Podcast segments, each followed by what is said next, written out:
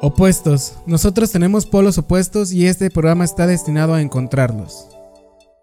Eh, bienvenidos a Opuestos, un lugar donde indagaremos a través de las pasiones y de las profesiones de las personas. Y el día de hoy tenemos un invitado sumamente especial. Muchísimas gracias por permitirnos. ¿Especial como de que tengo retraso o algo así?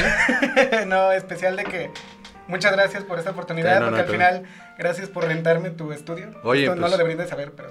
Aquí estamos, para eso es. Oye, todo este equipo que tenemos y nada más lo usamos para emborracharnos, yo tiene que suceder, tiene que funcionar de otra Para manera. también. algo informativo. Claro que sí. final- Claro que sí. Bueno, esta entrevista es más para que la gente te conozca Ok. a través de lo que realmente te gusta. Ok. Eh, la primera pregunta que tenemos por ahí de... Por cierto, soy Juan José Covarrubias. Es Juan José Covarrubias. Sí, porque quise suponer que la gente... Quise suponer que la gente ya te conocía. Bueno, No, no, mira, hay, hay dos tipos de personas, los que me conocen, digo, los que no me conocen y los que me odian. ah, sí. sí. Eso es todo lo que hay en el mundo. Sí, es justo lo que ahorita comentábamos fuera de, de- de- Sí. del podcast, que hay gente que literal subes un contenido y ya tienes un dislike. Sí, son, son mira toda madre. Yo no sé por qué, yo no sé por qué me odian. O sea, yo supongo que es. No tengo idea. Como que soy alguien que da su opinión todo el tiempo como muy, muy eh, de frente. Muy sensata. Y a la gente le molesta, yo creo que le, hay gente a la que le molesta que le digan, oye, eh, lo que estás diciendo es una pendejada. Ajá. No sé, pues igual por Pero eso. pues es molestia de ellos. Fíjate que ahorita que dices eso tenemos un caso especial de que un capítulo Ajá. tenemos más dislikes que likes. Qué chingón. Y, y, y la gente se ofende, se ofendió cuando yo dije, muchas gracias por los dislikes. y hasta mi productor me dijo, creo que no debes felicitar a la gente por eso. Y yo, claro que Eh, sí. que chinguen a su madre todos. ¿eh? Póngale dislike ahorita al video. Por favor. bueno, eh, bueno, empezamos con, con esta dinámica. Vamos. Eh, la primera pregunta que tenemos aquí es, ¿quién eres? Eh, pues, o sea, qué difícil pregunta. Sí, es muy... Soy. Soy un comediante de stand-up que hace. Que, que- que hace. Que, que intenta hacer cine. Wow. Eso es lo que soy. Creo. Soy padre, soy esposo y soy un drogadicto asqueroso. Un drogadicto asqueroso. Muy gran definición tuya. no, eh, ¿qué, ¿Cuál es una de... metes a tu familia en tu explicación de quién eres? Porque eres un padre, eres un esposo, eso está muy bien. Es una de las cosas que tal vez la gente no nota. Porque solo te- me- solamente te vemos como el cineasta, el intento de cineasta, Claro. el, el estando pero. Pues es un personaje, o sea, al final es un personaje, Juan José, el que está grabando cosas, Juan José, el que está arriba del escenario. Es una persona escénica, no un personaje, pero es una persona escénica. Es un güey completamente irreverente, que le vale verga todo. Pero al final del día, soy un padre de familia que se levanta todas las mañanas a darle desayunar a su hijo, a llevarlo a la escuela, a- hay que pagar la renta, este, los gastos, hay que eh, ayudar. eh, por ejemplo, mi, mi esposa tiene, ella tiene un trabajo de de oficina en el que tiene que cumplir con ciertos horarios, entonces yo no. Entonces yo hago mi vida alrededor de eh, la comida de este güey, limpiar la casa, tener todo como en orden para que cuando ella se desocupe tenga el tiempo libre y, y entonces yo me pueda ir a trabajar. O sea, y, y el niño nunca se, esté- nunca se quede solo Nunca realmente. quede solo. Pero pues sí, es que aparte sí, mi familia no soy nada, literal, es eh, mi esposa es no solo funge como, o sea, es, es mi, es mi primera manager, es, eh, es, mi, es, es mi guía, mi inspiración, todo lo que escribo sale de ahí. Sale de ahí. Y mi, y mi morro es un reflejo de todas mis malas decisiones y ahí lo tengo todo el tiempo recordándome que hay que usar condón. Es un gran mensaje el decir que usen Sí, condón. no tengan hijos, no mames, está horrible. Y eso es algo que la gente, bueno, he visto que, como, como te comentaba en algunos grupos, en tus propios videos, que la gente solamente te ve como el, la persona irreverente que tú Como el villano, ¿no? El villano que va a estar comentando algo en Twitter, que va a estar comentando algo en, en un grupo de Facebook que se están peleando. Está muy cagado, sí. Está muy cagado. Eh, y ahora hablas de que tu inspiración máxima es tu familia. Claro. Y la gente se va por la fácil, por lo que conocen. Pues es que es fácil, a ver, como me caga el concepto, pero como persona pública eh, es, o sea, yo no, aparte de que yo no estoy en redes sociales todo el tiempo exponiendo mi vida. No, no, no. Me caga esa madre de no poder ir ni ir a comer y estar de, mmm, qué rico está esto, mmm, súper orgánico este restaurante, casi ni me invitó a la comida, amigos. Me, me caga esa vida, me, no, no, no soy nada feliz con, e- con hacer eso. Entonces, ah, los amigos que tengo que, que sí tienen esa vida, mm, cuando nos vemos no... Yo procuro, por ejemplo, que, que no se saque el celular. O sea, Ajá. es como de, güey, si vamos a hacer un asado, hagamos un asado. Y, y qué hueva estar ahí publicando. Miren, amigos, estoy con mi súper amigo, bla, bla, bla, Ajá. aquí haciendo un asado, porque lo conozco de persona y bla, bla. Entonces, eh, no, no. Trato que cuando estoy en redes sociales, lo que hago es. Lo que me divierte es prender fuegos. Sí, O sea, yo, yo aviento un cerillo y el que lo cache. Ya es problema de él. O sea, al final tú solamente lo aventas. y la gente lo toma como si fueran ataques personales, como, o sea, me parece muy chistoso que haya gente que salga a defender a gente que no conoce. Eso Sí. está muy loco, que salgan así, ay, es que este güey, ¿cómo se atreve a, a decir esto de mi amigo personal, este, eh, X? Aquí sí, porque no, no vamos a meternos en problemas. No, pues es luego- que- y es que ese es el problema, Ajá. o sea, de repente a mí me vale verga decir las cosas porque no tengo nada que perder con ellos, porque, pues, o sea, si, si alguien cree que esto funciona como mafia, en el que si hablas más de mí- mal de mí, entonces te voy a tapar, verga, qué horror, güey. Sí. O sea, yo, yo vivo, en, yo vivo en, un, en un círculo, en un mundo en el que si no estás en la gracia de ciertas personas, no, bueno, haz de cuenta, o sea, estás... eh, eh, de- de- venden la idea de que estás bloqueado, Ajá, manera. sí, sí, sí. Que, me vale súper verga la vida de esta gente. Entonces yo hago lo que se me dé la gana porque yo tengo mis propios negocios y no, y no tengo que andar ventilando en redes sociales de, no. "Ey, yo también gano dinero, miren amigos, aquí está un cheque, ¿no? O sea, exacto. qué hueva. ¿Y, y cómo lidias con todo ese tipo de, de- de- de cosas? Por ejemplo, el decir tú que no te gusta salir con un celular o con alguna persona que tiene cierta influencia en marcas, en redes. ¿Cómo lidias tú con eso? No quedar mal, pero Es que- tampoco ser grosero o simplemente decir, oye, güey. Es que te digo no que gusta". ya llegó un nivel en el que me vale verga. O sea, me- de verdad, honestamente, me vale verga lo que piensen de mí. Porque si me conocen, saben de dónde vienen mis opiniones. Y si no, pues entonces, o sea, si, si yo no te he mostrado ese lado mío eh, y tú asumes, tú, alguien que está en el medio, asumes que yo soy esa persona, entonces me, super, me vales tanta verga que no, fui que, me- que no te enseñé quién soy yo. Ajá. Entonces tu opinión no me importa. Y no me importa la opinión de nadie. O sea, en, en redes sociales me divierte mucho y yo contesto muchas veces a manera de broma. Ajá, sí, sí. sí. Yo de verdad yo siempre les contesto con mayúsculas o siempre pongo ¿Algún chiste? como si me enojara de verdad. Nada más para ver como, oh, sí, pinche ardido. Y yo, ah, sí, Ya hice, ya hice enojar a Covarrubia. Ajá, sí, pinche ardido. Yo estoy, yo estoy echándome una chela en mi terraza, valiendo verga, así como, "Ah, este pendejo ya cree que me enojé. Y listo ya, porque de verdad no me importa. Es que no, no hay nada que me puedan decir o nada que me puedan hacer que, que, que me importe. Me vale verga lo que la gente piense de mí. La única persona que me importa, honestamente, es mi, mi esposa. Todos los demás me súper vale. Ni mi mamá me importa, güey. Ni Wow. mi- o sea, mi mamá o mi papá me pueden hablar así. me- eh, pues no me gusta cómo eres. Pues bueno, pues qué bueno que vives del otro lado del país, güey, porque esto fue una decisión a conciencia. ¿no? O sea, sí fue algo que Ah, claro no que se sí. toma del día a la mañana. Sí, sí, sí. Eh, ahorita que vuelves a- al tema de tu familia, porque me gusta que hables un poquito más de, eso, porque me gusta que hablas de lo que no es tu personaje, Ajá. de lo que es tu, tu vida diaria, tu, que te tienes que levantar, hacer de desayunar y todo eso. ¿Cómo lidias en, en realidad con separar a Juan José Covarrubias de un personaje público con Ajá. Juan José Covarrubias en la vida real?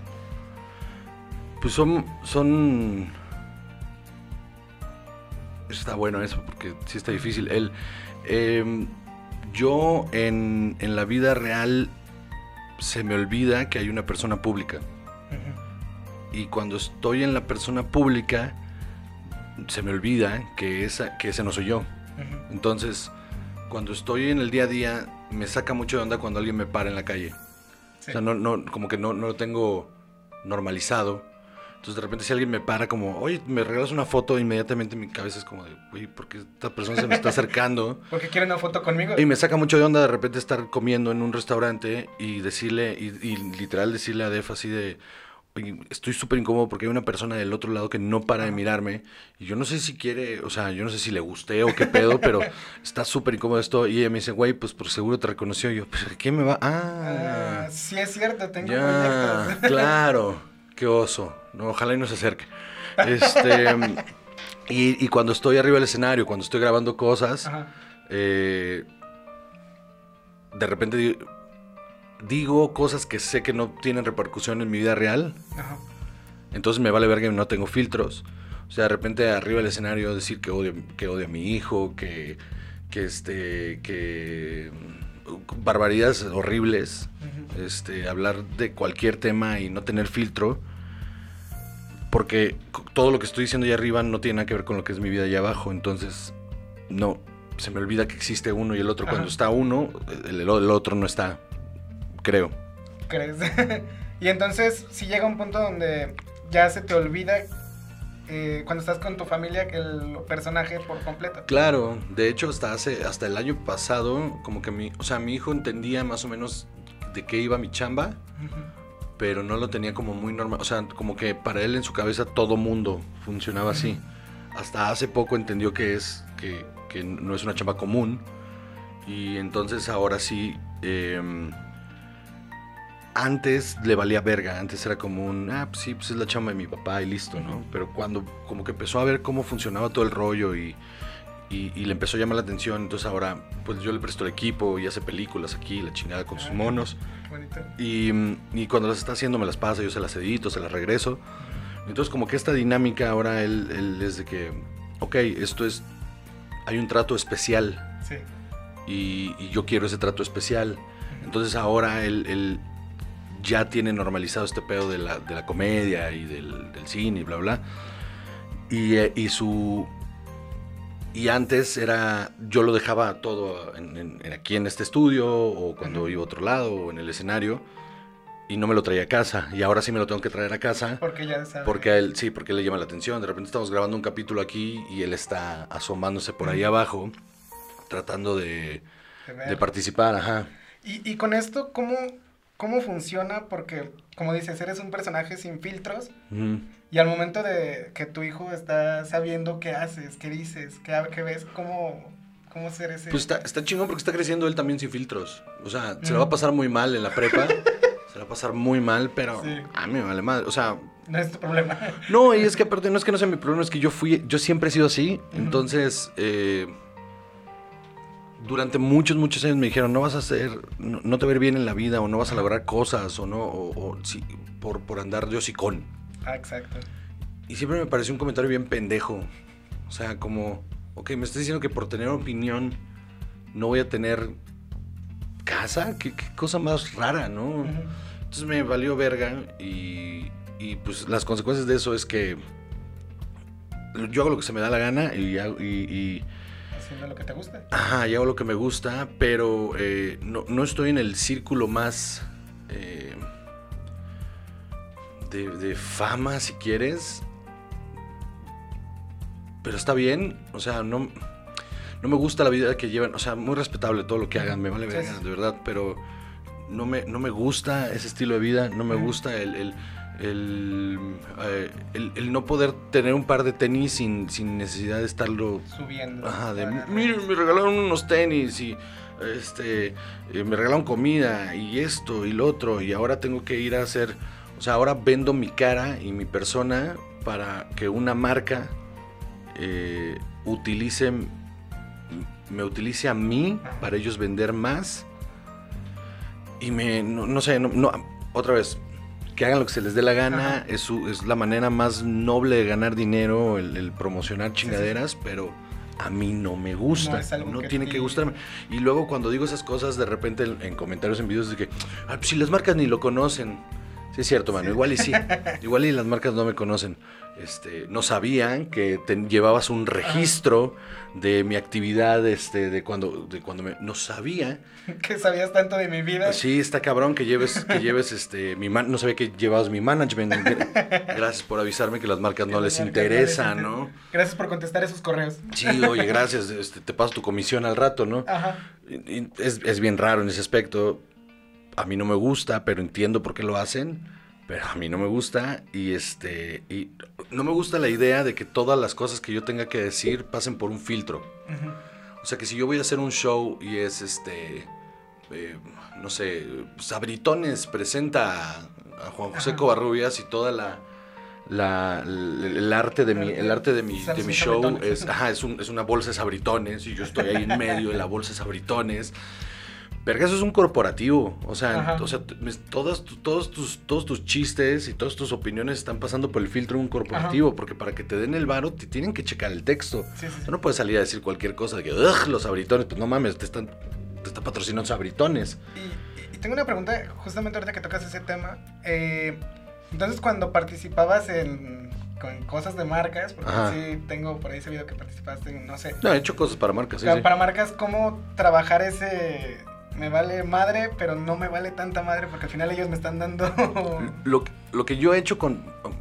O sea, por ejemplo, para varias marcas eh, fue. Trabajé un par de veces de actor. Entonces, no tiene nada que ver. Me están pagando por actuar una escena para vender unas alitas. Entonces, no hay pedo. En, cuando ha sido promocionado, eh, yo paso por dos filtros eso. Es. Realmente quiero el, o sea, realmente quiero el producto, realmente me llama la atención, lo- o sea, Lo conozco. lo conozco o, o ya lo probé y, y me, va, chingón. Entonces sí.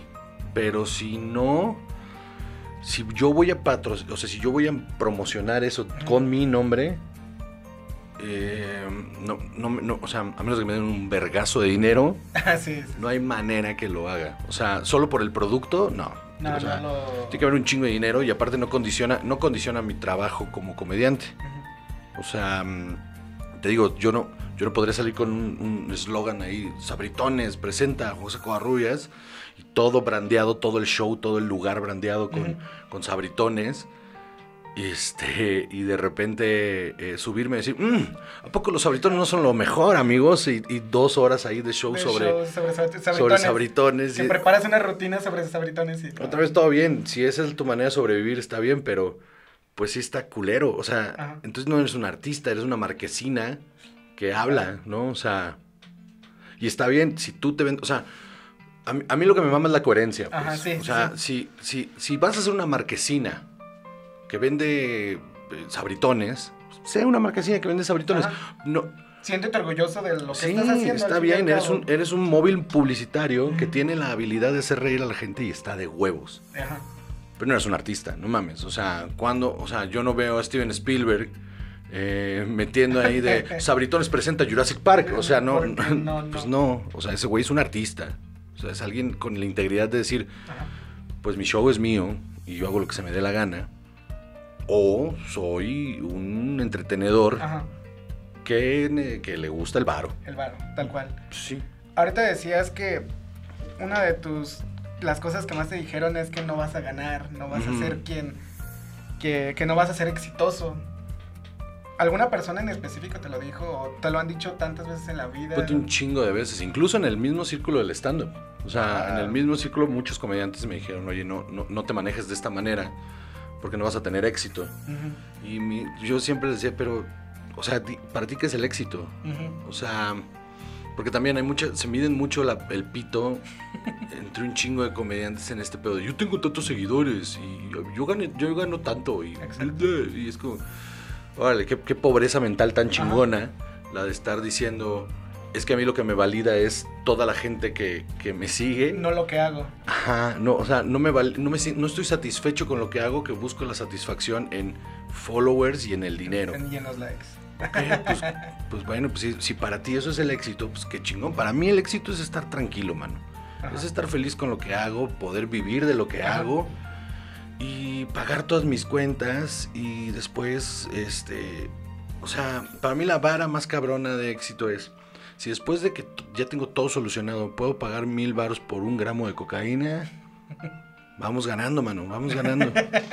Vamos ganando. O ya, sea, ya vas más para allá que... Claro, sí, y, y vivir bien, a gusto, tranquilo, sin, sin necesidad de estar.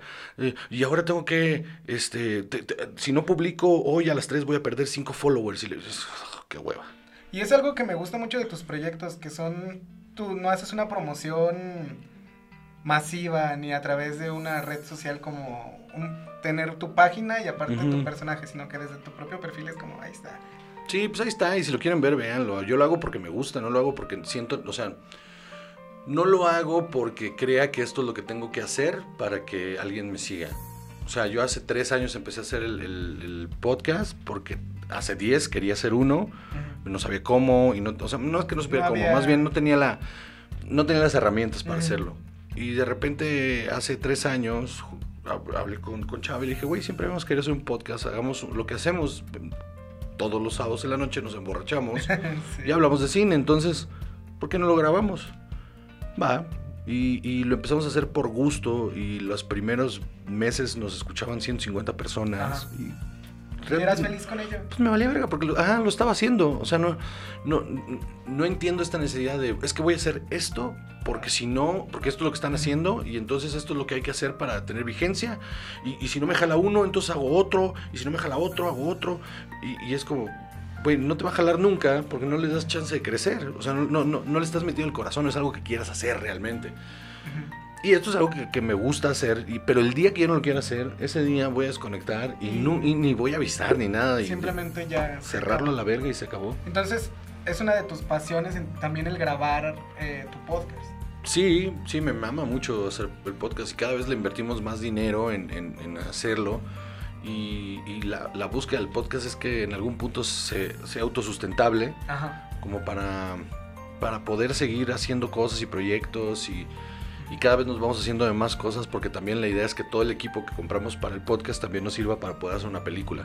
Guau, sin sí. necesidad de tener que pasar por los filtros del IMCINE y esas cosas que me zurran.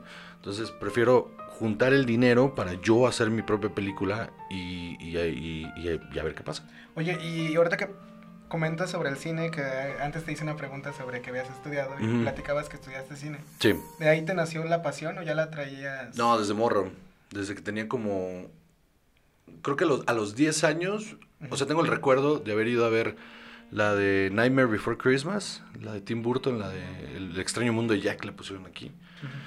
Haber ido al cine a ver esa película a los 10 años con mi mamá y un amigo.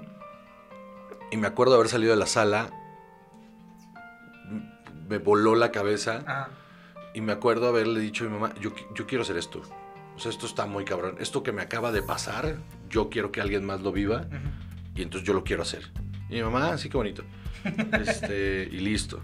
Y, y me- se me quedó, o sea, como cuando vi la escena donde el niño saca de la caja un- una cabeza cercenada. Y, y la- lo que me generó fue así de, verga, qué chingón, a huevo, yo quiero hacer esto. O sea, el mensaje que transmite o el... No, no, la, simple idea de poder choquear a las personas, de, o sea, de mostrarles algo en pantalla y que toda la sala aguante la respiración. Y, ¡ah! esa eh, o sea, cuando lo, lo sentí dije, verga, yo, yo quiero que la gente, yo quiero Ajá. hacer algo que la gente tenga eso. Compartir lo que tú sentiste. Ajá, justo, yo quiero hacer esto. Esto me llama un chingo y lo quiero hacer. Entonces, desde muy morro me, me enfoqué a, bueno, pues cuando yo salga a estudiar, voy a estudiar cine, quiero hacer cine. Y estudiaste cine Estudié cine un año. Un año. Sí, cuando aprendí lo básico me puse a chambear y me salí porque no necesitas un título para trabajar en esa madre, solo necesitas experiencia. Entonces, cuando adquirí la experiencia suficiente, se me hacía un asalto estar tres años más ahí. Por un papel. Ajá, por un papel que ni vale. O sea, porque no existe la licenciatura en cine realmente. Entonces, era, era pues pendejo seguir. Sí, aparte, si ya me estaban ofreciendo chambas en, en cortometrajes, en comerciales y así, entonces, pues me fui por ahí. Porque tu carrera entonces empezó como... eh, igual con la artisteada, ¿no? Quieres... Sí, o sea, yo empecé haciendo, pues, muy, muy técnico, yo empecé haciendo sonido directo para, para comerciales o, o- o cortometrajes, docu- documentales también. Luego asistente de fotografía, eh, asistente de dirección. eh, fui gaffer un tiempo, que son los güeyes que montan las luces y todo ese pedo. Este, fui, em, ¿qué más hice? Estuve en vestuario, en, en una asistente de vestuario que era realmente solo poner botones. O sea, sí era una chamba, pues cargar la... la- ¿Qué más hice? Eh, un poquito de edición y luego guion creativo.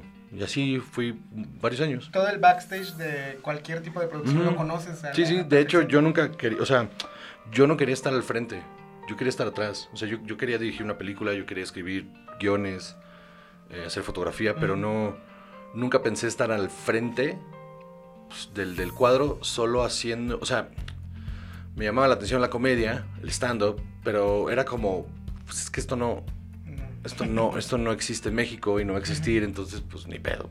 pues, o sea, esto es lo otro que quiero hacer. Wow, eso sí. Y entonces, conociendo todo esto, ¿cuándo dices, quiero que mi cara esté en, en algo? Es que no, no fue, fue- Yo creo que no fue una decisión, más bien pasó. O sea, sí, porque te digo, yo cuando, cuando salí de la primaria, eh, pues ah, el, el- el primero, sí, el, el, el último año de primaria, pues estaba todo Adal Ramones, ¿no? Otro rollo, estaba cabrón. Y entonces hubo un show de talento, fíjate que Blanca, mi escuela, que hubo un show de talentos pa- para la graduación y, y yo decidí, todos hicieron lip sync y bailables y la chingada. Y yo no sé por qué, yo dije, ah, pues yo quiero hacer un monólogo. Wow, Ok, entonces pues fue tu primer stand-up a los 11 a años. los 11 años. Y entonces este, más o menos ahí con, o sea, copié copié cosas que veía de, de Adal y más o menos escribí como, como lo veía que lo hacía. Entonces salí en la graduación e hice mi monologuito ahí de unos minutos, que, me, que según yo salió de la verga. este, pero saqué un par de risas. Me acuerdo que saqué un par de risas. Con eso. Y, ajá, y dije, y, y- y cuando el nervio me ganó, se me olvidó todo y dije, bueno, adiós, y me fui. Y, y listo, y, pero pues, no mames, hace de- de 30 años de eso, o sea, más. Y, y fue como, bueno, pues esto no, o sea, está chido, pero pues no mames, esto nunca va a pasar, ¿no? 30 años, qué pendejo ves, 20 años. Sí, fue hace Sí, 20. sí, sí. Te pusiste más grande. Sí, me puso más edad.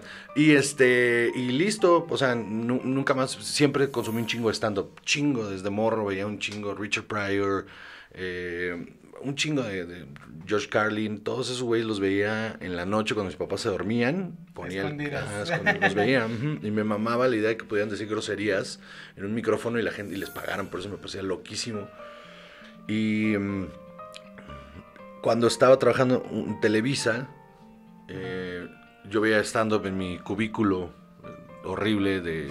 O sea, trabajaba en un programa de televisión y aún así tenía un cubículo. Como, ta, como oficinista. Era, es un trabajo de Godín trabajar haciendo cre- creatividad o haciendo... eh, yo era el realizador del programa, que es, pues realizar es básicamente esto, es poner una cámara, grabar el sonido, y editar. Eh, yo era el realizador de, de uno, de un programa de televisión en Televisa. Este. Y en mi tiempo libre de godinazo, porque no me dejaban irme, aparte si ya terminaba yo mi chamba no me podía ir porque había que checar tarjeta. Este, cuando me iba, eh, bueno, en ese tiempo libre veía stand-up, entonces un compañero me dijo así de, güey, pues que hay, hay un Open en la Roma, deberías de ir a checar. Y yo le dije, no mames, el stand-up no existe en, México, pues, no hay tú ya- manera. Tú ya, mejor que nadie lo sabías. O sea, que lo traías desde niño, decías, no, esto Sí, no, esto no existe.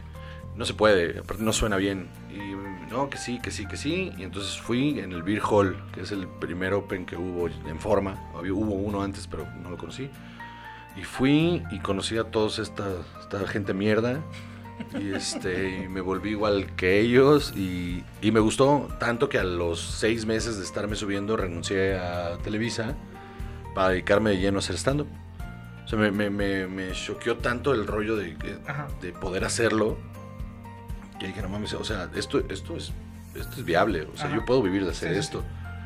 Entonces, a la verga, pinche trabajo culero, mediocre. y, y me voy a dedicar a esto. Cuando recibí mis primeros mil varos por subirme 10 minutos a un escenario, saqué cuentas y dije, "Ah, no mames, hago 12 de estos, pago la renta. O sea, ya se armó. Sí, Venga. ya, y de aquí el cielo es el límite. Sí, claro. Entonces sí, pues empecé a dedicarme a esto. Y, y- y pasó. Y entonces eh, mientras hacía esto, me fui alejando del trabajo de producción, de, de televisión, de cine, porque me, me metí en la cabeza la idea de, si lo voy a hacer, voy a tratar de ser el mejor, o sea, el mejor El mejor. que yo pueda hacer. Ujú. No voy a competir con los demás porque me valen verga, pero yo voy a tratar de hacer lo mejor que yo pueda. Entonces me voy a dedicar de lleno a esto. Y entonces era como, no hagas ese tipo de humor porque nadie, o sea, el, el humor negro no funciona. Ok. Y en ese entonces todavía estaba muy blanca la, la comedia en México. No solo estaba muy blanca, estaba bien rigurosa. En ese tiempo era todos los que hasta hasta mi generación que son Carlos, Fran, eh, Macario, eh, este, Paquito Maya, eh, etcétera, etcétera. No me acuerdo de más, pero bueno, todos empezamos al mismo tiempo. Sí. Todo, todo, o sea, Carlos, Fran, yo, Macario, todos empezamos al mismo tiempo. 2012. Antes de ese año, el, los que estaban tenían, o sea, eran hijos de Gomis. Entonces se hacía lo que Gomis decía. Y ellos hacían stand-up como Gomis les había enseñado. Entonces era, casi casi era como, hola, soy Goku. Y, y todo el tiempo era, hola, yo soy Juan. Y, no sé, y, y y- tengo, estoy narizón. Y qué difícil es ser narizón. Porque no sé qué, no sé qué, no. Y así era, ¿no? Como defecto cómico y la verga. Y eso era lo que hacía. Entonces nosotros llegamos, Que era una generación bastante pesada en el sentido de Macario, dices chistes. Los tuyos también eran. o sea, por ejemplo, Macario y yo empezamos el mismo día. Y entonces ese mismo día yo me subí, yo no conocía a nadie, me subí y lo primero que hice, Talavera era el host esa noche de su Open. Entonces de repente me subo y en ese momento estaba muy gordo Talavera. Entonces yo me subí y le digo, oigan, pues sigan apla- aplaudiendo la botarga de Shrek. Y, y a mí me dio un chingo de risa, Porque es un gran chiste. pero en ese momento pues no había un público, entonces eran todos los que estaban sentados ahí eran comediantes. Ah, Y yo, ah, pues, tal vez me vale verga la gente. ajá. Entonces yo lo solté y cuando vi que no se rieron dije, ok, bueno, Aquí, eh, entonces, mejor aquí no. esto no va a pasar, ok, va, va, va, va. Y entonces la primera reacción de un chingo de ellos fue, fue bueno, ¿y este cabrón quién se cree? ¿Quién que, es? Que llega aquí a insultarnos cuando nosotros somos la escena del stand-up mexicano y estamos cambiando la comedia y no sé cuánta mamada. Y luego, mismo día, dos horas después, se sube, se sube, dos horas, media hora después se sube Macario y Y- empieza a hacer, no, pues entonces me puse unas moscas en la verga y, y las encerré en el prepucio y ahí me masturbaban con sus patitas y no sé qué madre y fue como, de, what What? the fuck. Y igual, reaccionaron súper mal a Macario. Entonces, estuvo muy chistoso. Y también, o sea, entonces llegó, de repente nosotros no estábamos haciendo lo que a ellos les habían enseñado y estaba funcionando. Fran, que sí ya llevaba muchos años escribiendo comedia, Ajá, sí, sí. eh, de repente llegó y fue eh, absurdo total, y llegaba disfrazado de cosas, o llegaba en bata y, y de Y repente haciendo decía, chistes muy random, o sea, eran Súper random, súper random. Y entonces era. O sea, hubo. Nos recibieron bien muchos, pero otros fue así como de. No. No. Esto no. Y parte de eso era decirme. Oye, güey, este. No, no, no puedes hacer ese humor porque la gente no quiere ver eso. Y yo, Me vale madre la gente. pues, ajá, o sea, y, y es que así ha sido por mi vida. Es, como, es que no hagas esto. Ahora lo quiero hacer más. Ahora lo quiero hacer más. Ya que me dijiste que no lo haga, ahora lo quiero hacer más. Eh, bueno, el, el de Subo es nuestro productor y, y tenemos una dinámica de que siempre suelta una pregunta. Ok, Este, antes que nada, mucho gusto. muy Este, encantado aquí. de- Y muchas gracias COVID. por darnos la oportunidad de estar aquí. No, no, ¿de qué? Aquí, al Este, contrario, te está costando na- dinero. na- eh, no, de hecho, traigo tenis. Muy bien. Y me puse en forma toda la semana pasada para que no me alcance. Nada. Antes que nada, el chiste sí es muy bueno. Tal vez la botarga no era la que era la que no era tan buena. Ok, la botarga de Shrek no, hubiera- no, no, entonces ¿qué botarga? No, más bien no estaba tan bien la botarga. No se veía tan bien Ah. la botarga, por eso no funcionó Eso es, eso es muy personal. Yo no pienso, meterme en ese terreno, amigo. No, Talavera sabe que yo lo quiero un chingo, eh, que es una horrible persona. Este, y, y, y, y sí, no le gustó nada que le dijera que estaba gordo, porque tiene, tiene un pedo ahí de dismorfia. Este, y de hecho, se empu- de hecho ahora él me dice todo el tiempo que yo estoy marrano, lo cual a mí me vale verga. Entonces, Entonces, si él puede usar el chiste, que lo haga. sí, claro. que lo haga. Adelante. No, eh, bueno, siempre tenemos esta dinámica de Ajá. que yo hago una pregunta. Ahorita nos estamos enfocando mucho en la parte del stand-up, Ajá, pero la intención es, pues, conocerte un poquito más. ok. Eh, estábamos yo, a mí me gustaría que regresáramos a esta parte de la familia Ajá. y hacerte una pregunta muy particular, una de las satisfacciones más grandes que has tenido siendo papá. Ok. Muchas gracias. Ah, qué difícil pregunta. Satisfac- Una de las satisfacciones más grandes que he tenido siendo papá. Mm, darme cuenta que... O sea, va a sonar bien de la verga, pero tiene contexto. O sea, darme cuenta que mi hijo no es pendejo. Ah, O sea, verlo, verlo ser, ser alguien muy inteligente y verlo batallar las mismas cosas de, de repente de no o sea, de no, no encajar. Cuando lo veo que no encaja con muchos niños, eh, mismos niños que están comiendo tierra, este, digo, está bien, güey, no encajes con el que No come tierra. O sea, no tienes por qué. Ajá, sí. Y me, me satis- Sí, o sea, saber que no es un pendejo, pero no sé cómo hubiera lidiado con él si hubiera sido pendejo. O sea, honestamente, no sé, yo creo que hubiera sido la decepción más grande de mi vida, que hubiera sido un estúpido. Pero es un niño muy inteligente, es un niño muy inteligente y es muy divertido pasar, o sea, verlo, es verlo cómo analiza y cómo piensa y cómo todo el tiempo está tratando de hacer, de, de ver si puede engañar. Ajá. Y, y cuando lo logra, verle la cara así como de huevo, lo logré. Y cuando no lo logra, verlo revirar así de decir, ay, es- mm, perdón, papá. Ajá, sí, no me quieres, este, porque te caché, me estás pidiendo Ah, perdón. exacto. A huevo, qué chingón. Es, es- es muy inteligente, es un niño muy Ajá. inteligente y es muy, está muy chingón verlo cómo trata de engañar a la gente. O sea, está tomando clases y de repente eh, se hace el que, o sea, lleva un año comprometidísimo con la idea de que él no sabe escribir. Verga. Es, Ese está es bien un gran esfuerzo. Pero no mames, no voy a hacer la compu porque, o sea, ¿cuál es la clave? Este, ¿cuál es la clave de la compu? Ah, ok. Teclea y listo, a la verga. Y es como, ¿no sabías, hijo de tu puta madre, escribir? va, va, va, huevo. Está chingón. E- Eso es muy divertido. Muy divertido, muchas gracias. gracias. Muchas gracias. Sí, sí. Eh, y ahorita retomando ese, ese punto, eh, tú al, al ser papá dijiste que fue uno de los errores que te demarca que eran los errores de tu vida. No, o sea, lo digo en ¿Eso broma. en broma o...? No, eso lo digo en broma. O sea, a ver, si hay días en los que todo sería más fácil si no fuera papá. Eso es, es real. Eh, mi economía sería, o sea, uff, no mames, o sea, lo que me gasto al año, lo que nos gastamos, mi esposa y yo al año, de este güey, o sea, verga las cosas que tendría, o sea, cosas que ya que, me... me- que te has perdido. Claro, no más viajes que me he perdido. O sea, e- ese. eh, Yo tengo muchas ganas de hacer un viaje. Bueno, mi esposo y yo tenemos muchas ganas de hacer un viaje. Somos, a, mí, a mí me gusta ser turista gastronómico. O sea, me valen verga los edificios, me vale verga. eh, o sea, qué bueno que está ahí, pero pues, yo no voy, no voy a hacer una fila de tres horas para meterme al, al Louvre en París porque. Güey, hay fotos de todos esos cuadros. Porque, o sea.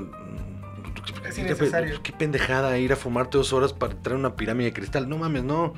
O sea, ahí está el Liverpool aquí de insurgentes, que tiene la misma pinche pirámide, y la ves desde afuera y chingó a su madre. Pero me, me- me vale, me vale mucha verga los edificios. Entonces, cuando viajo, me gusta conocer lo que toman los locales y lo que comen los locales, y a eso me dedico. Entonces, voy a, a- a comer, a, a- probar los, los, las- los sabores de ese país y qué, qué alcohol es el, el que consumen. Entonces, eh, ir a, a cantinas y probar la comida. Y eh, eh, ese es como mi viaje ideal, ¿no? Entonces, Mm. mi yo tenemos este pedo en el que queremos ir. Queremos ir a Nueva Orleans Ah, sí, a, tra- yes. a tragar y tomar como estúpidos. Y aparte, puedes hacer tu propio desfile.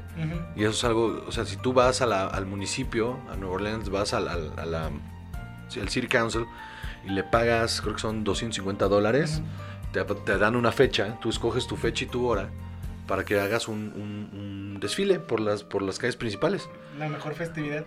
Ajá, sí, por la zona turística, haces un fest ajá, entonces, y, y puedes ir tomar, porque se puede tomar en la calle. Sí. Entonces, otros 250 dólares de pagar un. O sea, es mi sueño, ¿vale? 250 dólares de pagar esa madre, más 250 dólares de pagarme un marching band. Una, Ujú. una, y, y, y- y- la policía me tiene que seguir, o sea, me tienen que ir protegiendo. Sí. Entonces, decir, yo y mi esposa, con una botella de alcohol, este, toma, sirviéndonos mientras un marching band va delante de No, nosotros y la claro. policía. pro- Pregunta importante, ¿qué botella de alcohol sería? Yo quiero que, o sea, Es un gran sueño, ¿eh? Yo quisiera, yo quisiera hacerlo con un, con un mezcal. Como para partirles, Oh, como para partirles en la mames. madre, sí, en lugar de que, porque todos salían con un whisky, ¿no? Ahí Sí, con un- como- no, a la verga, un pinche mezcal, y este, y entonces a la marching van a hacer que se aprendan la marcha de Zacatecas, Ah, güey. o sea, mandarles, desde que los contra, al- ajá, el guapango de guapango Moncayo, de Moncayo. puras cosas así, enseñárselas, o sea, mandarle, desde que los contrato, decirle, bueno, quiero que toquen Esto, esto. Es la partitura. Ajá. Entonces, eh, que se la aprendan y que, y que. Y entonces hacer el desfile que media hora por, o una hora, no sé, por todo, eh, por toda la zona de, turística. Ujú. eh, mi esposo y yo ahí caminando mientras la policía nos va cuidando y taratatan, tan tan, tan tan tarara, tan tan, uff. Es un gran, gran sueño. Uf, y este, pero el viaje completo, o sea, todo lo que queremos hacer ahí son Ujú. como, son como 100 mil pesos, hacer, o sea, todo el, el- el- lo que quiero hacer en, en, en Nueva Orleans. Prefieres darle de comer a tu hijo. Y pues prefiero pagarle, ajá, deja tú de comer, la educación, güey, es lo más caro de Más todo. caro. ¿Estás seguro? Ah. Es, es carísima la pinche educación. O sea, yo neta, a- a- el otro día le hablé a mi papá y le, le pedí disculpas por todo el. por, todo el dinero que lo hice malgastar, bien cabrón. O sea, saqué, saqué cuentas y dije, verga, no mames, qué mala inversión es tener un hijo, güey. Y, y- O sea, las escuelas ahora cuestan el doble, de lo que costaban. exacto. Entonces, lo que mi papá pagaba por mí en la universidad es lo que yo pago por mi hijo en la primaria. Wow. Está muy loco ese pedo, está muy, muy, No, muy y- loco. Y, luego pagó tres veces. Y lo culero es, y luego lo culero es pensar, verga, pero es que sí, sí se lo puedo dar, porque no dárselo, ¿no? Pero ese dinero también estaría bien bueno, o sea, en otras cosas. Me gusta, o sea, quiero, quiero otro coche. O sea, Ajá. no puedo porque el coche es, o sea, no, no, o, o pago tres, tres años Tres de, años. ajá, tres años de escuela, o me compro un coche. Y pues mejor. Pues mejor le pago la escuela. el O sea, coche. es, Ah, Sí, no, pues, el, pedo es, no sé, o sea, creo que el- me gusta ser papá, pero sí implica un pedo de no ser egoísta. Y yo soy súper egoísta. Entonces, me cuesta mucho trabajo no ser egoísta con él. Porque aparte, todas las cosas que tengo, todo, o sea, hay que compartirlas con él. Y, y yo soy súper egoísta. De repente, papá, préstame eh, el play. Y es como, ah, le vas a romper las gomitas. Me puta, pero pues, o sea, no, no puedo mandarlo a la verga. Porque. Pues, pues, no, porque sería ser, ser mal padre y está culero. Pues, o sea, O sea, que puedes, puedes. sí, pero, Pero- no que- pero por- me tengo muy clavado en la cabeza no ser como, o sea, a, a ver, no ser lo menos como de repente es mi, mi papá, de, de este... Yo quisiera no tener un mal recuerdo, de mi- que mi hijo no tuviera un mal recuerdo de su infancia. O sea, yo no tengo un mal recuerdo de mi infancia, pero tengo ciertos resquemores hacia mi relación con mi papá. Mm, Entonces, yo no quisiera que él tuviera esa mala relación conmigo, aunque me cuesta mucho trabajo evitar tener, o sea, El regañarlo, el tener que decirle eso. y de repente bien. yo exploto por puras pendejadas eh, y, y es, es bien difícil, es bien difícil, no, no, quiero evitarle traumas. Sé que va a ser imposible evitarle traumas, pero quiero, pero por lo menos que no hayan salido de mí. Y que sean los menos posibles. Sí, que no tenga pedos, que sí. Que si en, en unos años que empiece a desarrollar su sexualidad se dé cuenta que si es gay, pues es gay y, y que nadie lo va a juzgar y no tiene por qué salir del closet si no hay closet en esta casa. Este, si, si de repente me dice, oye papá, pues descubrí esta cosa que se llama la iglesia y quiero ir y la madre, yo, pues bueno, pues ve, o sea, no te voy a decir que no vayas, pero infórmate primero de lo que está pasando y luego ya ve y toma tus decisiones tú solo, ¿no? Eso es lo que quiero, que sea una persona lo suficientemente pensante para que pueda tomar sus decisiones de vida él solo y no vaya como, como pensando por la vida que, que, que porque, que, porque los, que porque sigue a alguien en, en redes sociales, entonces es su amigo. No son amigos de los comediantes. Ajá. Sí, o sea, que de repente es como de, ay, pues fui a ver un show, fui a ver un show, lo sigo y una vez me retuiteó, debe ser mi compa, o sea. Llegar casual y, hola, ¿cómo estás? Es como, no, no eres mi amigo. Sí, de repente, ¿qué pedo, güey? A mí, a mí me pasa eso en Sí. la calle. Yo sé que a muchos también. ¿Qué pedo? ¿Cómo estás? Y, ¿qué pe- ¿Quién yo eres? Te conozco, cabrón. Qué? Pero bueno. Y hablando mm, más de la familia, porque me encanta que hablemos Ajá. también de tu familia y eso, eso habla muy bien de ti, fuera del personaje valemadrista. ajá. Y creo que es algo que la gente no se da la oportunidad a veces de conocer porque También yo no, yo no. no lo permites. Ajá. Lo cual está bien. O sea, gracias por darnos esa apertura de tocar esos temitas que, Chido, ¿no? no. que, que tal vez la gente no sabía o que realmente no le, no le dio esa importancia. Eh, también hablabas muy bien de tu esposa. Sí. en el tema de hacer lo que haces, que te, que te apoya en lo que estás haciendo. ¿Qué tan importante ha sido en tu proceso de, de, de realmente hacer esto de la comedia? Ah, no mames, lo es todo. podcast? O sea, ella, ella, o sea, yo no, yo no sería quien soy o no tendría lo que tengo sin, sin ella. Yo era un cagadero. Antes de conocerla a ella, era un severo cagadero. Yo me iba a morir. O sea, era, era un, un exceso completo. O sea, me despertaba a las 4 de la tarde, pero porque me dormía a las 7, porque me ponía hasta el culo todos los días de todo. Drogas, alcohol. O sea, yo iba flotando completamente por la vida. Entonces era, la- las noches eran de ir a, a bares, a, a dar show, y, salía del show ya borracho y luego a otro bar a, a que me saliera el sol hasta poniendo hasta la verga, sí, seguirle. y, y- y- y, este y siempre he sido muy siempre he tenido muy soy muy bueno para ligar siempre he tenido muy buena labia. Entonces era colección de salía con un montón de mujeres pero no no mal nu- nunca fue mal solo salía con muchas y entonces de repente era, era- o sea, de verdad yo, yo, o sea, un día me iba a morir por demasiado borracho, demasiado dro- drogas, eh, no era saludable la manera en la que me relacionaba con la gente y, y cuando la conocí a ella, ella me conoció en este camino así de- de- de, Del desmadre. de desmadre. Y cuando empezamos a salir, ella me dijo así, güey, yo no, o sea, yo no quiero salir con, con un, con un güey, con pinche drogadicto asqueroso. Ajá. Entonces dije, va, pues le voy a bajar. Y, y- y aparte, un par de meses antes me, me había asustado ahí de que no, no me podía, no pude dormir en tres días. Guau. Y entonces fue como de, bueno, yo creo que hay que bajarle un poco esta desmadre. Sí. Y empezamos a salir y, y yo me calmé mucho de ese pedo. Y ella cuando vio que ya era un cagadero literal en, en cómo llevaba mis fechas y en cómo me organizaba y todo, me dijo, güey, te voy a llevar un calendario y yo te voy a ayudar a, a que te organices para que, para que pues tengas... O sea, sí apoyaba totalmente lo que estabas Ah, haciendo. claro, no mames, Que no, era me muy conoció en un show. Que era muy contraria a lo que tú estabas haciendo en ese momento. Como dices, tú es, ella es muy... Ella hace oficina, ¿eh? Trabajos de oficina. En, es- no, en ese tiempo ella, eh, ella, ella vino a México, ella es chef, ¿vale?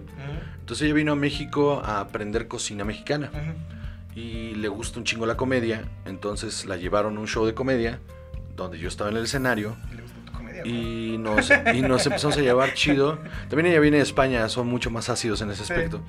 Y, mm, y llevábamos este... Algo dije, alguna palabra que no entendió bien ella desde el, desde el público. Y yo le escuché que le preguntó al güey con el que iba qué era lo que acaba de decir. Y entonces le empecé a chingar. Y aparte como estaba guapa, dije, porque esa era también Sí, mi- tú ya viste ahí. esa era mi dinámica siempre era hablar desde el escenario con, con- con alguna mujer que me, que me pareciera atractiva solamente para pues para que pues, para coger la neta entonces este le tiré el pedo desde el escenario o sea bueno más bien eh, la molesté y Ajá. luego ya abajo terminando el show eh, prácticamente corrí al güey con el que iba y, y- y to- nos tomamos unas cervezas y todo, pero me- y como dos, tres meses me mandó la verga, no quería, no quería, no quería. Hasta que un día dijo, órale, va, vamos a salir. Y empezó a salir y, y yo, yo cambié mucho mi dinámica, dejé de salir con... con- con- Con más gente. sí, dejé de salir con un chico, porque aparte me interesó tanto, me llamó tanto la atención que sí, dejé de salir naturalmente con un chingo de viejas. ¿Fue un amor a primera vista? Eh, no, fue calentura a primera Calentura vista. a primera vista. Sí. Muy bien. Sí, sí, yo me la quería coger. Y, y funcionamos bien, nos empezamos a llevar bien y ella empezó a organizar justamente mi, mi calendario y empezó a ayudarme. Cuando vio que, cuando la primera vez que me hablaron para ofrecerme un show, yo, ah, sí, la verga, ajá, sí. Y me dijo, no mames, pero no preguntaste ni cuánto te van a pagar, Ni la los fecha, horarios, nada. ni te valió verga. Yo, "Ah, pues, pues ya lo voy a hacer. No, no, a ver, entonces ahora, cada vez que te marquen por eso, me das el teléfono a mí y yo te organizo. Y así fue como fue creciendo el pedo. Y de repente Carlos, eh, Carlos Vallarta, eh, prácticamente vi- vivía en la casa, o sea, pasamos muchísimo tiempo juntos Ujú. en esa época. Y entonces eh, él le pidió a Def que también le organizara la- el calendario. Y entonces así empezó a funcionar. Nos eh, ella empezó a llevarnos cosas. Justo en ese momento se vuelve viral Carlos. Y entonces empieza a caer un chingo de chamba para él. Ajá. Y entonces Def se vuelve su manager sin querer. Sí, de, de solo un favor de, oye. ¿te puedo ayudar? Y no nada más con él. Entonces empezó a, a llevar a otros y a otros y a otros. Se- y, y se volvió su chamba, ser, ser manager. Este, luego empezaron las otras agencias de management. eh, y ella empezó como. No, no le, no le empezó a gustar que la figura de, de la, de la del comediante se empezó a volver un influencer. Ajá. Entonces ella se echó para atrás y empezó y, y y empezó a trabajar en producción de cine. O sea, ella, ella se fue a trabajar al cine, a la tele y al cine. Ujú. y, y ahora es eh, trabaja en una agencia de management justamente de ella es, ella es la una agencia de management de Los Ángeles que, de- que puso una división aquí en México y Ujú. ella es la cabeza del departamento de comedia. Está muy cabrón eso, está muy Sí, cabrón. es lo... Qué coincidencia. Sí, no, pues fue trabajando como en ese pedo y, y lo fue, la fue llevando por ahí y de repente pues ahora tiene ese, ese rol y eso es lo que terminó haciendo en su vida y está cagado. ¿Y tú cómo trabajabas con eso mientras la veías crecer en ese sentido? ¿Y tú también por este lado seguías con tu...? Pues al principio, al principio me causó pedo. O sea, al principio tuve celo. Al principio Sí, tuve sí. celo de, de que Carlos, este, Carlos funcionó. Carlos empezó a jalar y yo no igual. Ujú. Entonces al principio tuve celo de que todas las llamadas, cuando toda- al principio todas las llamadas que llegaban eran para mí, se empezaron a volver para Carlos. Y entonces en lugar de tener, lugar de tener una, teníamos una gira juntos, que dejó de ser juntos y se volvió la gira de Carlos y yo me volví su abridor.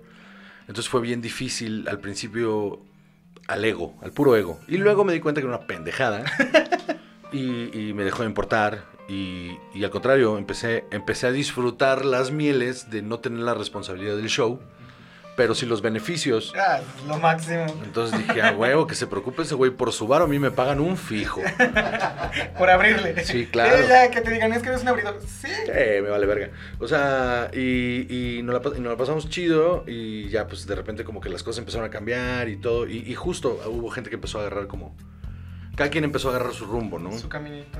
Entonces verla a ella crecer me parecía increíble porque aparte yo, yo... A mí no me molesta el lugar en el que estoy y he aprendido a lidiar con, con mi figura en este, en este universo pequeñito ahí de, de- de la comedia mexicana Muy pequeño. en el que, en el que honestamente mi- yo tengo una posición muy cómoda en la que por las decisiones que he tomado puedo hacer lo que se me dé la gana. Entonces, cada vez que yo me presento en algún show o cada vez que yo... eh, va a llegar la gente que va a llegar, pero esa- esos que van a llegar saben perfectamente lo que van a escuchar.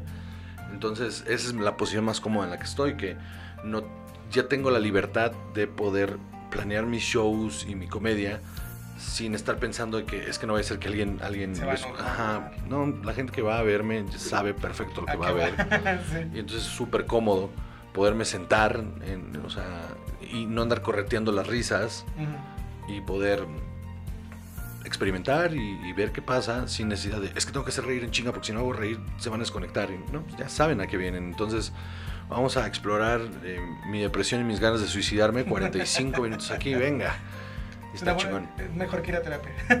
sí qué hueva la terapia la la dejé ya o sea vayan a terapia pues pero- Sí. No vayan. O sea, va- no, o de, verdad sí vayan a terapia, sí, sí les hace falta. O sea, yo, yo, yo, yo, porque, yo porque soy un suicida y, y Ya tomaste tu papel también, es como, ya. estoy, ya estoy hasta la verga de todo y todos. Entonces estoy buscando excusas para suicidarme. Pero, pero, no sé, es, es, es, es- sí, sí, al principio sí fue difícil Ajá, sí, ver- sí. verla crecer y ver a todos crecer. Y luego regresé a ser yo mismo y me di cuenta que Te me valía ver. Que, realmente El me valía ver. fue de Ajá. como de, Ujú, "Hagan lo Qué pendejada esto de tener ego, la neta. Ah, Esa es una gran, gran, un gran aprendizaje porque pues Es que es una pendejada tener un... O sea, tener ego es súper pendejo. O sea, tener el ego inflado, pues. Tener el ego inflado es súper pendejo porque te, te estás parando en nada. O sea, eh, es tan circunstancial todo que el hecho de pararte y decir, no, bueno, es que ah, a mí la gente... O sea, a mí la gente me quiere mucho por, por mi trabajo. Es como... Ugh, güey, ¿quién te quiere? O sea, no mames. O sea, y es, y- de hecho es un, de hecho es un, de hecho es tan culero el ego que de repente pierdes la vertical de lo que estás haciendo.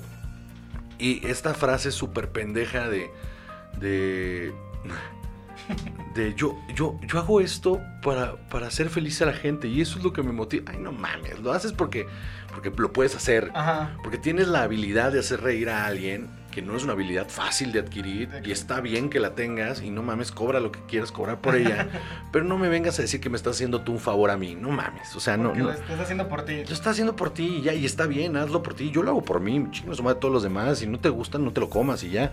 O sea, pero yo lo estoy haciendo para mí, porque es satisfacción personal y propia. Ajá.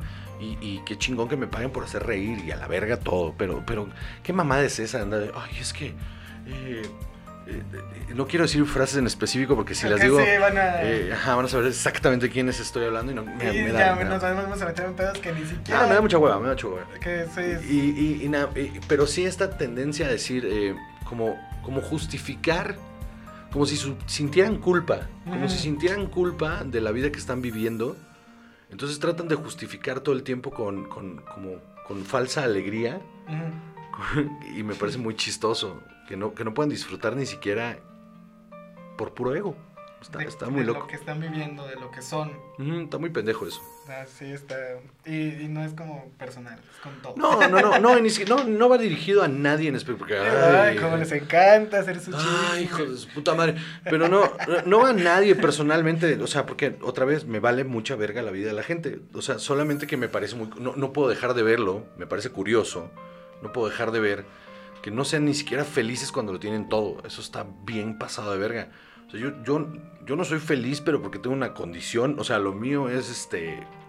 O sea, lo mío es psiquiátrico y por eso no puedo ser feliz. Pero nosotros que sí podemos. Ay, o sea, de hecho, to- o sea, no, no entiendo, no entiendo esa disposición a querer justificar todo lo que. Siento que entonces todo lo que han logrado no, no están convencidos de lo que han logrado porque entonces sienten que no se lo merecen. Ajá. Entonces, como sienten que no se lo merecen, es porque tal vez no llegaron a obtenerlo de la manera más honesta posible. Ajá, sí. Y e- eso me causa un chingo. Porque yo no tengo pizza, eh, cola que me pisen de ningún lado. O sea, de ningún. No, no tengo nada. O sea, lo, lo- se me hace muy pendejo que me pongan a. Por ejemplo. Esto sí me vale, verga. Lo de. Lo cuando me. Cuando el. el- El tweet. cuando. Ajá, el tweet de. el tweet, Ajá. Sí. Que justo ayer que te comentaba que lo comentaron. Me, me parece súper pendejo porque es como. Ah, no mames, un comediante le pidió a otro comediante que le diera unos minutos eh, en, en su, en su show. Show. Como se atreve. Eso es lo más normal del mundo. sí, exacto. O sea, pues güey, pues sí, pedí unos minutos en un show para promocionar mi show que tenía dos días Al- después. Al, al contrario, es súper buena onda. O sea, el hecho de que, oye, me puedo acercar a ti a pedirte. Porque aparte le mandé un mensaje así como de, oye, carnal, o sea, vi que tienes show el jueves, yo tengo show el sábado, ¿me puedo subir 10 minutos a promocionar mi show? Ajá. Si me decía que no, me valía verga, pero sí, jálate.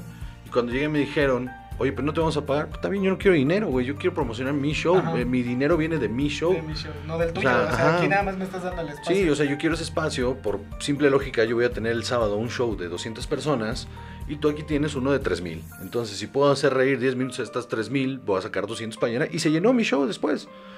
Y estuvo bien, porque ese era, ese era el punto. O sea, y eso es, lo hacen todos. todos. Todos. Y es lo más normal. Entonces, yo doy una opinión acerca de algo que me parece denesnable y que me pareció que está de la verga, y sigo pensando que está de la verga. Eh, y tu manera de contestar es tratar de exhibir un mensaje privado. Híjole, ¿qué clase de persona hace Que eso, ni man? siquiera te corresponde. O sea, que Ajá. la otra persona fue como de, ya. Sí, ya, porque aparte, o sea, perdón, yo estoy expresando mi opinión de un tema que me parece súper, o sea, me pareció de la verga. Y, y- y no voy a dejar de pensar lo mismo. y- y tu manera de contestar, es decir, me lo hubieras dicho en privado. Pues, Sí, güey, mañana nos vemos en la cantina a las seis. hable- no A que mames. me, a que me insultes. Es como, Pa- ajá, pa- para, eso son, para eso son las redes sociales, brother. O sea, ahí está. Y, y es, y es- es un tema que sucede y ahí está, y lo estoy diciendo como lo- yo lo pienso y listo. O sea, ¿por qué mi opinión? O sea, el decir tú no importas a alguien es que te está importando. Sí. O sea, porque si realmente no importara, na- nadie se prendería, nadie se prendería. Está muy chistoso eso.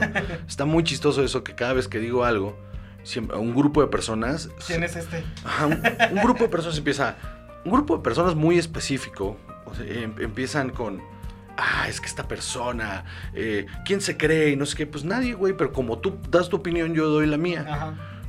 Pero es que tú no importas. Ok, solo es súper incongruente lo que está Sí, pasando. porque te me estás dando la importancia. Ajá, entonces no importa lo que digo, pues para no importar, no mames qué cagadero están haciendo, o sea, Justo. Está, está, está bien raro. No, no entiendo, o sea, de verdad, honestamente, sé que suena muy mamador, pero de verdad no entiendo a la, a la gente, no, no entiendo cómo funciona la gente y cada vez me recluyo más en mi hogar. Ajá, Porque, porque es el único espacio, la, uni- la única gente que, que, que- que me entiende y no me juzga por quién soy. Entonces no tengo problema con eso. Y eso está bien, porque al final Más saludable, es man. más saludable, porque no te estás como eh, bombardeando de la raza. de No, no, no. De hecho, en mi teléfono tengo todas las notificaciones desactivadas porque me vale verga. O sea, entonces si me entero que algo se explota en Twitter es porque fui a abrir Twitter y de repente, ah, oye, a la verga, qué pedo. Pero si no, ni me entero. O sea, me, me- me vale. O sea, lo- como, como no es mi trabajo estar en redes sociales, las tengo cuando las uso. Y listo. Todo Sí. el ruido que se escuchó. Sí, Sí. no sé en qué momento se escuchó tanto ruido. Sí, pero no, no pasa nada. No pasa no se nada. queda en el audio. Nada. Eh, tengo dos preguntas como ya para terminar. Eh, la primera que te hago es, ¿dónde ves tu comedia o podcast en un tiempo? En, no sé, cinco años, vamos a ponernos ahí. Ok, el podcast en cinco años lo veo generando. Eso. O sea, eh, siendo una cosa que trabaje por sí sola y que me dé la posibilidad de seguir existiendo en la industria del cine sin necesidad de estar metido por completo y, y que, y que genere. O sea, que en cinco años sea algo que se mueva solo y que cada vez sea más grande en ese aspecto. Y comedia en cinco años, espero en cinco años que por fin haber podido grabar ese especial que no he podido por la puta pandemia. Y, y seguir, o sea, mi objetivo en la comedia a corto, mediano y largo plazo, bueno, no, a largo plazo es poder hacer giras seis meses en bares de 200 personas de jueves a sábado, seis meses seguidos, todos los fines. Gira, gira, gira, gira, que se llene ese bar de 200 personas, no necesito más, no quiero más, me vale verga. Y, Con 200. Que así Sí, que sea tu- 200 por noche. 200 por noche en ciudades diferentes durante seis meses. Yo, yo con, yo con eso estoy feliz. Y que, porque son seis meses de trabajarlo para después los otros seis meses dedicarme a descansar o a hacer otra cosa. Hacer tu sueño.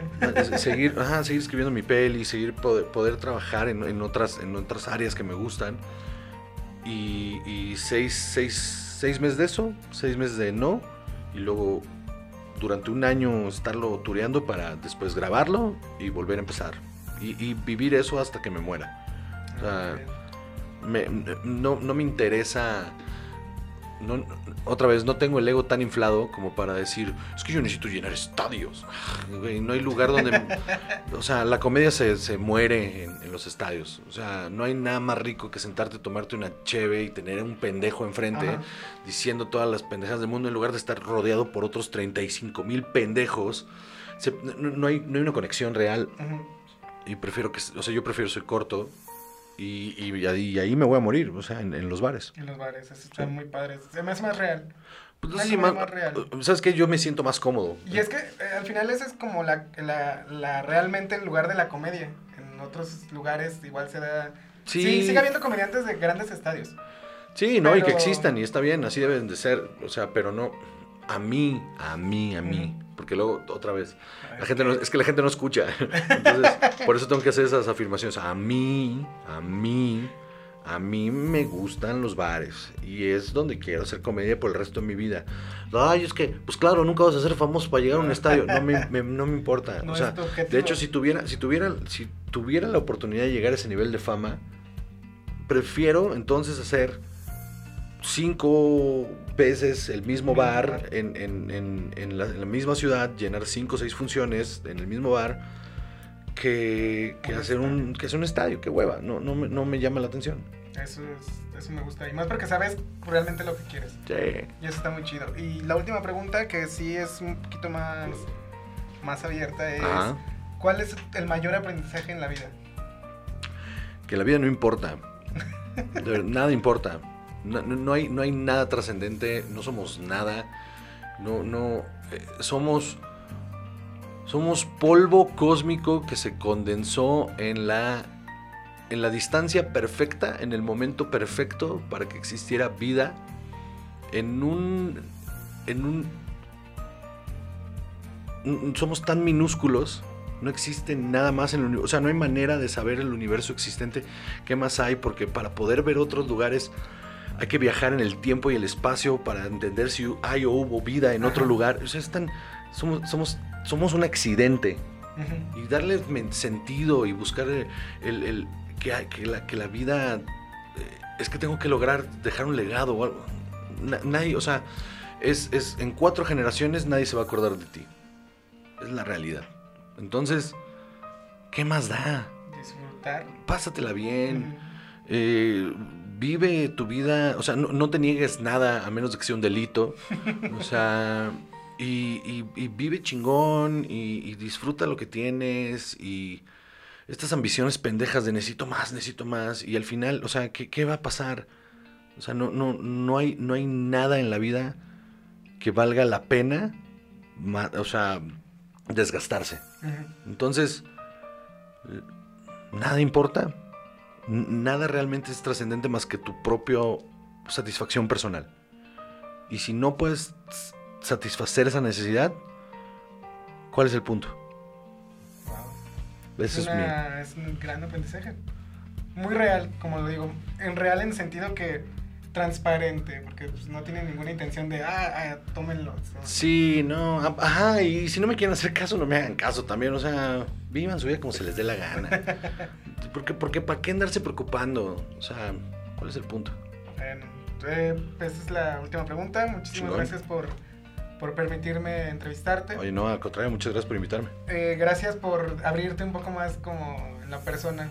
Te agradezco realmente porque también me interesó mucho que, que fuera del, del foco público eres alguien muy chido. Eres, A huevo, gracias. No le digas a nadie. No le voy a decir a nadie. ok, esto se va a grabar, aquí se elimina. Sí, aquí ya corta, borren todo, de hecho. Se borre todo. Y pues muchas gracias a ustedes por seguirnos escuchando. Eh, bienvenidos si quieren a alguien ser entrevistado, ya saben, aquí Sí. está su espacio. Aquí no importa, no importa quién quiera ser entrevistado. Aquí lo importante es que todos tenemos algo que decir. Y recuerden que este espacio es para ustedes. Yo soy Adrián Bravo y muchas gracias. Adiós. Adiós.